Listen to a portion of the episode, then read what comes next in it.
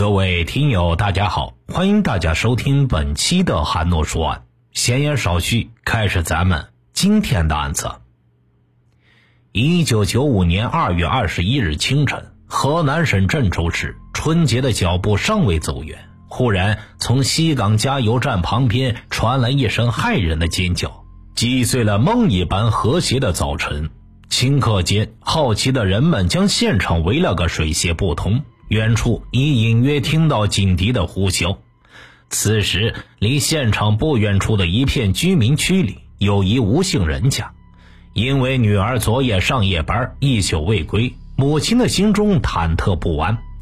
一大早，他就出门张望，隐约看见加油站附近聚集着很多人。是出了什么事吗？他心里一震，一种不祥之兆涌上心头。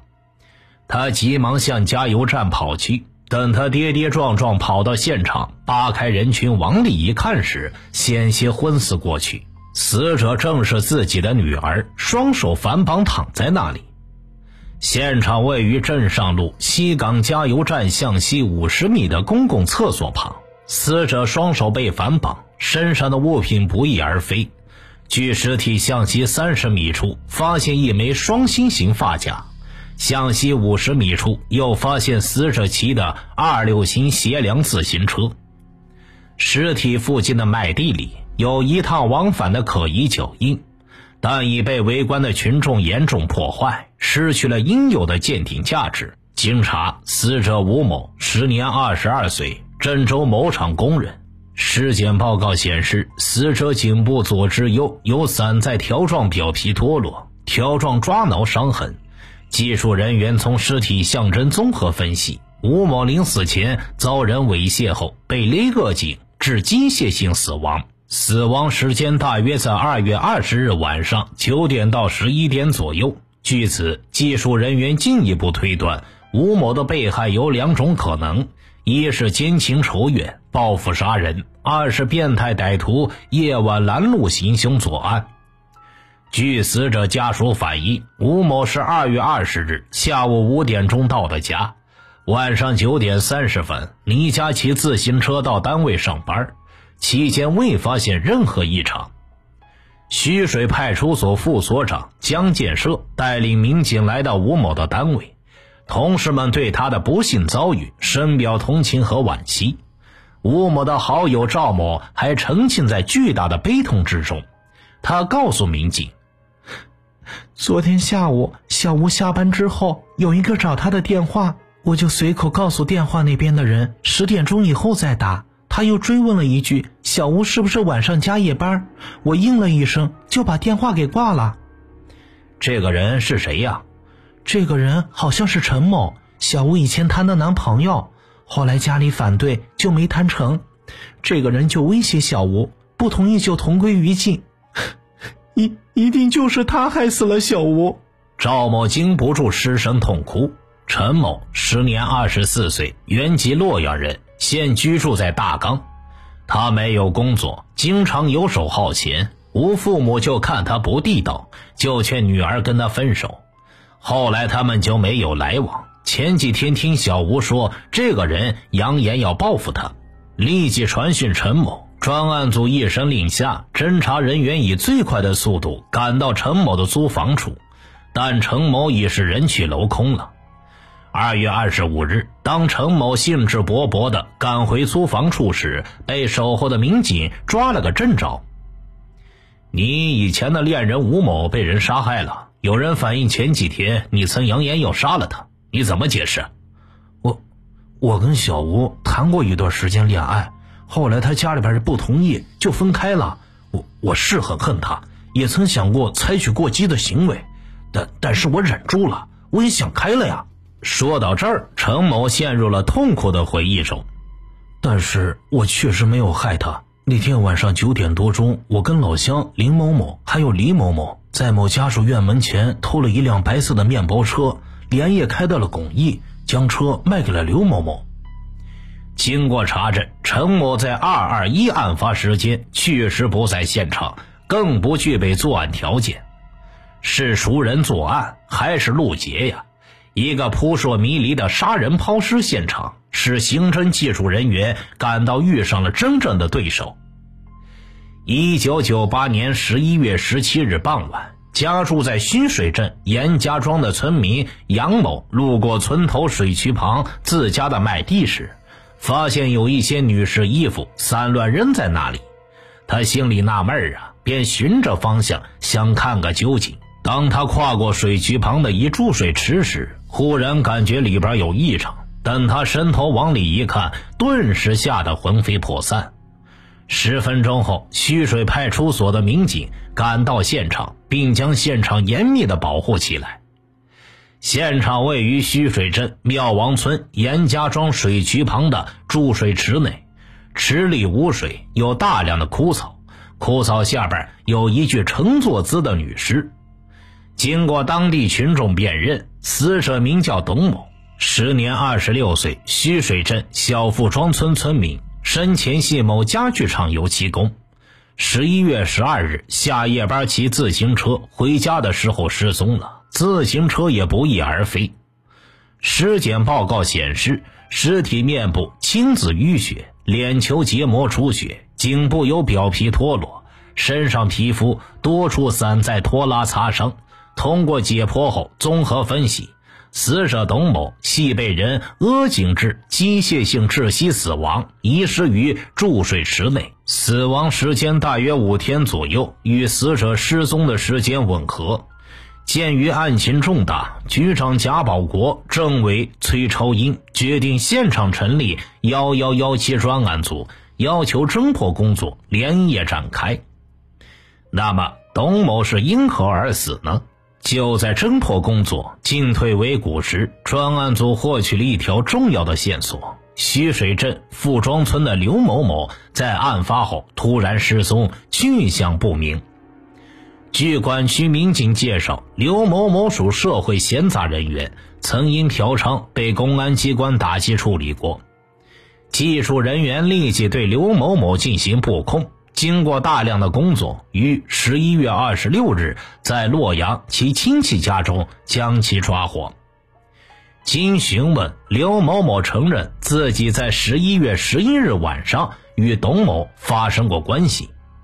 十一月十七日案发后，他听到群众说董某五天前被人杀死，他仔细一盘算，这个时间和他与董某最后一次发生关系时间极为相近。便有些心虚，担心脱不了干系，便想出去避避风头。技术人员通过血型判定，排除了刘某某作案的可能性。刘某某在感谢科学的同时，也提供了一个很重要的线索。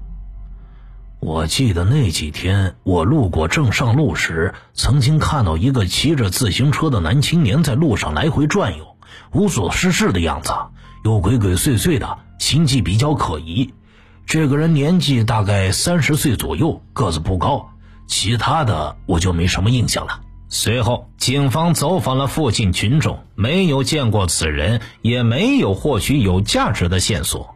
而另一起类似的强奸未遂案中的受害人唐某也表示，嫌疑人的体貌特征与刘某某反映的男青年外形大概一致。从并案结果看，凶手既是本地人，又有犯罪前科。春节将至，上级领导再次来到须水派出所了解案情进展的情况。会上，上级领导要求要立刻成立系列案件专案组，组长由彭长兴所长担任，副组长由副所长江建设、邝忠诚、王全福担任，主力为须水派出所全体民警。当日下午，管区民警将虚水辖区所有有前科的人员名单送到了专案组，调查取证工作开始启动了。二月七日，民警王磊带人排查到白寨村劳改释放人员李文安家时，被李文安老婆告知他在外地打工，具体地方在哪儿他也不知道。那他什么时候离家的？啊，好几年了。李文安个子不高，头发有点稀疏，三十二岁。联想到唐某、刘某某交代的那个人个子不高，三十岁左右，王磊就觉得此人与李文安极为的相似。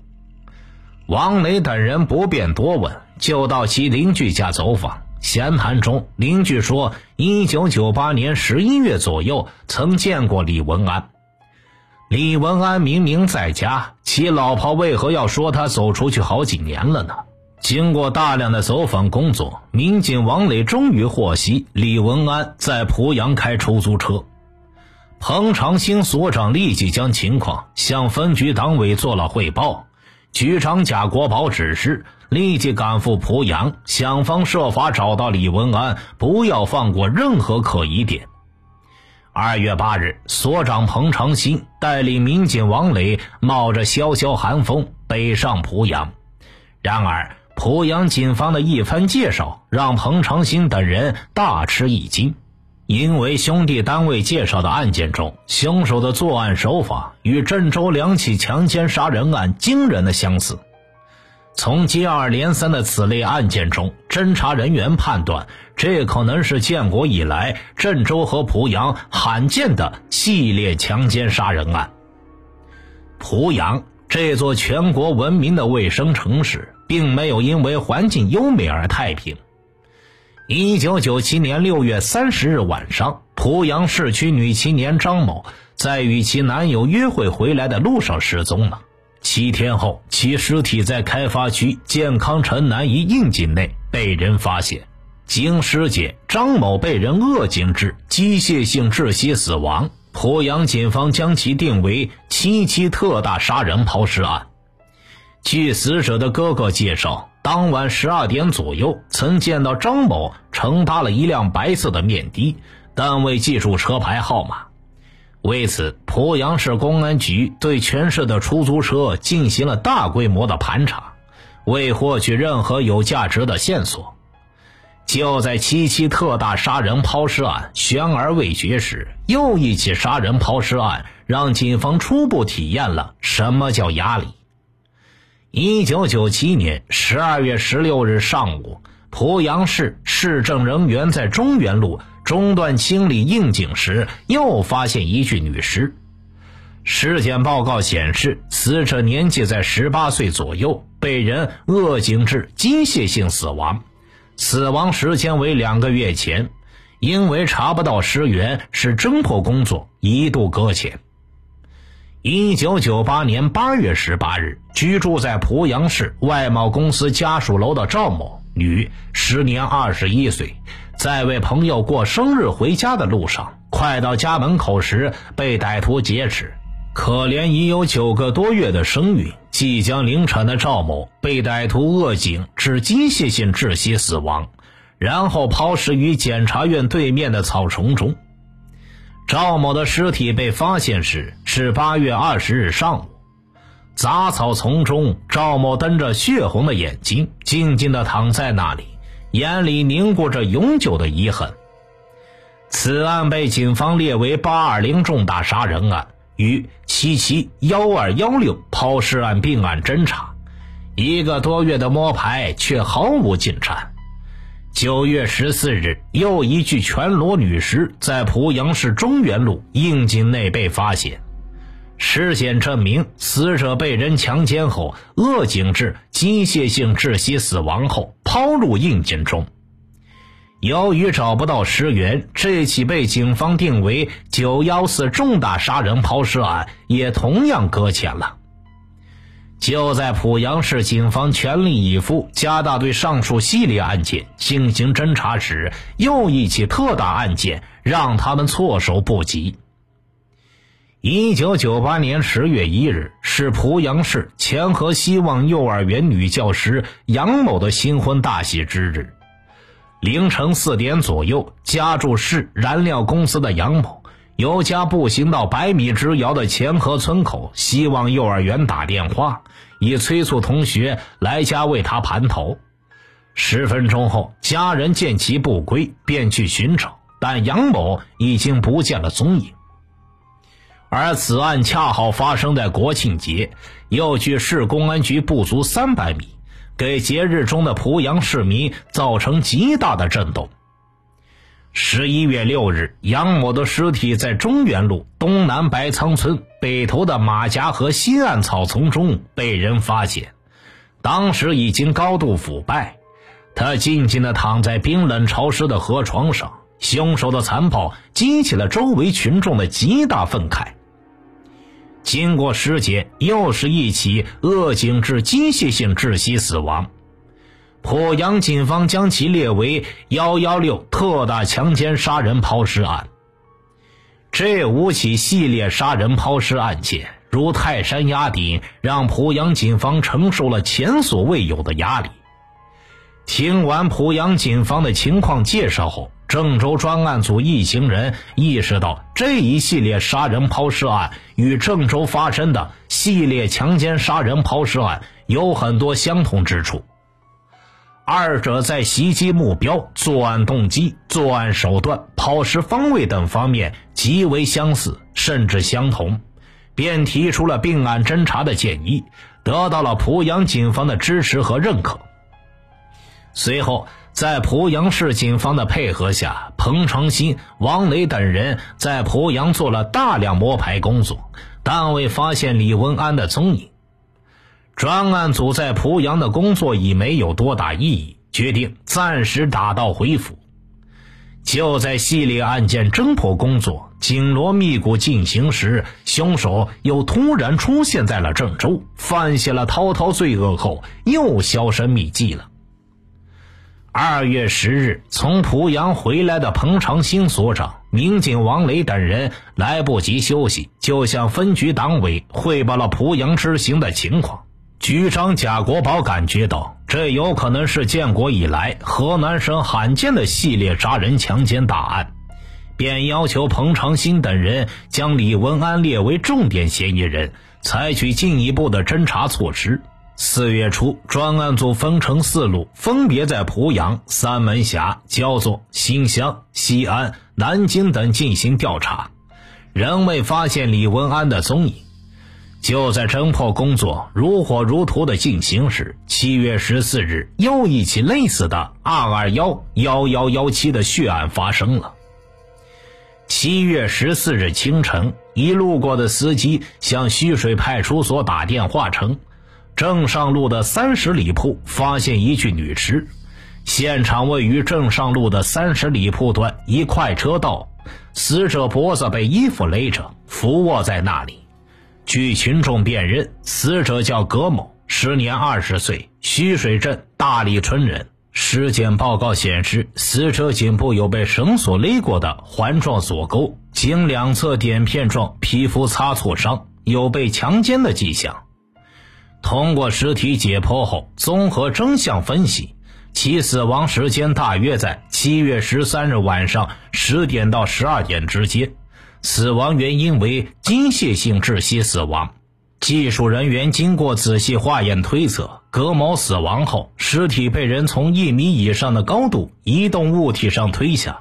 根据推测，应该是机动车辆。现场勘查结果发现，死者脖子上绳结与九五二幺幺抢劫案、九五二二幺杀人案上的绳结一致。专案组推测，这几起案件极有可能系一人所为，便提出了对这几起案件并案侦查的思路，当即得到了赵建武副局长的肯定。由于此案发生时正值全国夏季严打高潮，引起了上级领导的高度重视，市公安局局长李明庆多次到专案组听取案情进展情况报告。并结合案件做了一些重要指示，要求分局尽快拿下此案。而接下来一起疑窦丛生的私了案件，使案情取得了重大进展，这个凶手便有了初次的现形。九月二十一日，副局长赵建武在徐水派出所会议室召开了七幺四案情分析会。会上，所长彭长新结合摸排的情况，向专案组做了汇报，并提出了自己的看法。根据我们掌握的情况，重点嫌疑人李文安近段时间没有回来过。如果七幺四抛尸案与九五二幺幺抢劫案、二二幺杀人案幺幺幺七抛尸案以及濮阳市发生的几起抛尸案件有必然的联系，那就说明李文安肯定有同伙，并且拥有交通工具，而且隐藏在附近。还记得那起强奸未遂案件中的受害人唐某吗？十月二十五日，民警王磊在摸排案件时，听群众反映唐某被抢劫一案已经以五万元私了。王磊当即找到唐某，唐支支吾吾的道出了实情。一九九九年二月十四日，唐某购买年货时，偶然在溪水镇转盘处发现那个眼里冒着凶光的男青年，她急忙给丈夫打了个电话，然后悄悄跟踪。唐的丈夫闻讯后，叫上自己的两弟弟，不费吹灰之力就将男青年控制住了。妈的，你还认得你姑奶奶吧？唐某冲过去，对着男青年就是两巴掌，送他去派出所。男青年一听，顿时吓得魂飞魄散，忙跪地求饶道：“大姐，我我错了，我我给你们赔钱，这还不行吗？不行，非得把你送去派出所。”我我求求你们了，送到派出所，我我就没命了。男青年哭丧着脸，唐某等人一听也犯了嘀咕：“哎，这家伙肯定有事，不如咱们敲他一杠子。”唐某和丈夫等人商量后，就对该男青年狮子大开口了：“那你就拿十万吧。”啊啊！我我哪有这么多钱呢？十万元买条命，这不值吗？啊，那那好吧，我我打个电打个电话，让让人送钱过来。一会儿啊，李文安的姐夫孙某骑着自行车就过来了。他原来认识唐某的丈夫，就打圆场说道：“哎呀，这是我内弟李文安，都是自己人，要不然就算了吧。”后来经过讨价还价，李文安拿出五万元私了了此事，唐的丈夫打了个手举。由此可以推测，李文安即使与二二幺、七幺三、幺幺幺七等系列案件没有关系，也必然有其他重案在身。看来抓捕李文安势在必行。侦查工作势如破竹，一张无形的大网终于罩住了这个恶鬼。十一月二十一日，有群众反映李文安潜藏在三门峡其亲戚家中。当夜，彭长兴带领民警王磊等人赶到了三门峡，在当地警方的配合下，找到了李的亲戚住处。获悉李文安在此待了一个多星期，昨天上午刚走，听说是要去西安他的一个朋友家。彭长兴、王雷等人来不及休息，便跳上了开往西安的火车。根据李文安的朋友赵某某反映，我记得文安前几天打传呼说要准备过来玩几天，昨天打传呼说有点事不过来了。那你让他回的电话是多少？哦，这个零三九三，这是濮阳的电话。专案组立即将情况反馈到濮阳。濮阳市区分局刑警大队马上赶到位于人民商场后边李文安住处，但这里已被拆迁。十一月二十三日，彭长兴所长带领民警王磊赶到濮阳，经过查找那个电话号码，发现是一个磁卡电话。随后，彭长兴等人来到华龙商场，这是李文安老婆的姑父孙某某曾经经营的地方。李文安在这里干过一段时间。一姓李的服务员得知情况后，对彭长兴等人说道：“你们说的这个人是不是个子不高，比较瘦，头发有点稀，家是郑州的？我呀见过这个人，别人都叫他老文。他以前啊是开出租的，后来把车给卖了。前几天我见他开了一辆红昌河，后来就听人说他去焦作了。”这里原来有个服务员叫小香，跟李文安关系比较好，现在在焦作做大生意呢，可能是去找他了。彭长兴等人道谢后，立即辗转焦作，在当地警方的配合下，很快就找到了小香。你们找老文有事吗？哦，有起案子需要找他了解情况，是不是关于枪的事儿？对，你说说情况吧。彭长兴等人并不说是什么原因，只是静静的听着。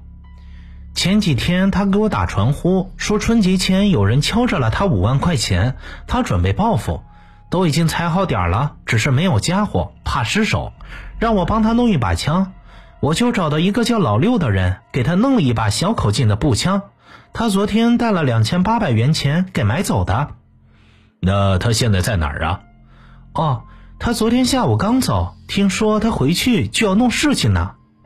彭长兴等人立即将该情况反馈到了局里，局长赵建武当即指示：为了防止李文安持续报复杀人，要对李文安家进行一次大搜查，并实行二十四小时监控。另外，将参与敲诈李文安的唐某及其丈夫等人传唤到所里，暗中保护，但不要告诉他们，以免造成不必要的惊慌。同时，在唐某家附近暗中布置警力，以防不测。接到命令后，副所长江建设、邝忠诚带人迅速将李文安家包围了，但未见到李文安，也未搜查到那支小口径步枪。十二月二日中午，民警王磊在排查案件回来的路上，传呼机突然出现了一条令人惊喜的信息：李文安在荥阳的庙会上出现了。王磊来不及向所领导汇报，带领人员紧急赶往荥阳。发现目标后，王磊将人员进行了特别分工，然后装作若无其事的样子，慢慢的靠近李文安。在接近的那一刹那，王磊以迅雷不及掩耳之势将李文安扑倒在地，其他人员一拥而上，李文安尚不明白怎么回事，便被抬上了警车。所长彭长兴得知李文安落网后，立即带人将李文安的亲戚控制住，并封锁了李文安落网的消息。李文安犯下的滔天罪行罄竹难书，他的交代解开了一个个不解之谜。但刚开始的时候，突审李文安的工作并不怎么顺利。一进门，李文安就说道：“你们也别费劲了，我被判过刑，蹲过监狱，什么都懂。”我啥也没干，什么也不会说。二十四小时之内，你们就要放人。对此，突审人员不温不火道：“李文安，你记住一句话：想要人不知，除非己莫为。鸟飞过还能留下影子，你啥都懂。你知道什么叫科学吗？每一个案发现场，你都会留下你意想不到的痕迹。如果你一味的抵抗下去，那就只有死路一条了。哼，你们是蒙我的。”你们有什么把柄？我估计你们什么把柄也没有，是吗？你的枪在哪儿啊？哼，不就是一把枪吗？在我兄弟梁喜忠家里边。民警当即赶到梁喜忠家里，在厕所的顶棚找到了那支小口径步枪。梁喜忠时年三十三岁，荥阳市梁寨村人，也被依法传唤。李文安，你还是老老实实交代你的问题吧。没有了，李文安摆出一副死猪不怕开水烫的架势。那你还想不想要那五万块钱了？哼！李文安猛地一哆嗦，在保持长时间的沉默后，终于挤出了一句话：“让我，让我考虑考虑吧。”一考虑就是一天，一直到了晚上九点，李文安终于开口了：“我，我交代。”时年三十二岁的李文安出生于须水镇白寨村的一个农民家庭。由于缺乏必要的管教，他从小就养成了好逸恶劳的恶习。上学后学习成绩一塌糊涂，小学尚未毕业就退学在家，和一些不三不四的闲杂人员混在一起。随着年纪的增长，李文安渐渐的对异性产生了兴趣。他那些狐朋狗友时常给他讲一些黄色故事，带他看成人录像。慢慢的，李文安的心就开始躁动起来，整天琢磨着找个女的实习实习。终于有一天，李文安伙同他人强奸一名少女，被郊区法院判刑九年。后来因为表现较好，先后两次减刑，于一九九二年十二月出狱了。出狱后的李文安经人介绍找了对象，结了婚，婚后有了两个孩子。本该安分守己过好日子的李文安，心中那股邪恶的欲火又慢慢的复燃起来了。这一到夜晚呢，就骑着自行车，瞪着泛着绿光的眼睛，搜寻猎物。先后有三十余名妇女惨遭侮辱，但报案者寥寥无几。渐渐的，他的胆子大了起来。